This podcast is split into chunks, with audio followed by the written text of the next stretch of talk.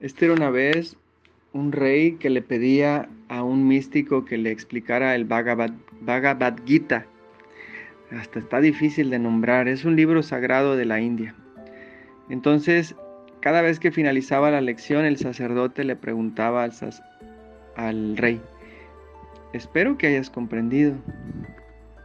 El rey se enojaba de esa pregunta y siempre le contestaba, no, el que debe de haber comprendido eres tú. Y el sacerdote agachaba la cabeza y se retiraba. Algo triste por su respuesta. Siempre, siempre la misma. Una respuesta volteándole el dedito y diciéndole, más vale que tú aprendas. A mí no me interesa. Pero un día, un maravilloso día, el sacerdote llega a dar la lección y él está en silencio. El rey está meditando.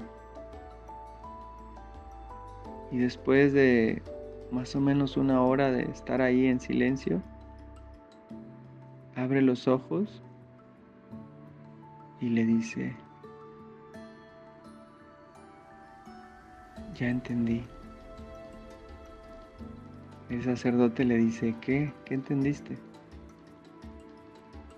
Todas las lecciones del Bhagavad Gita nos hablan de lo mismo.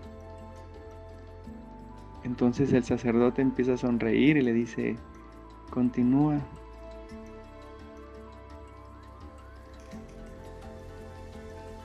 Todas las escrituras sagradas de cualquier índole hablan de lo mismo, de lo que es real y de lo que es falso también. Por primera vez en toda mi vida he encontrado paz.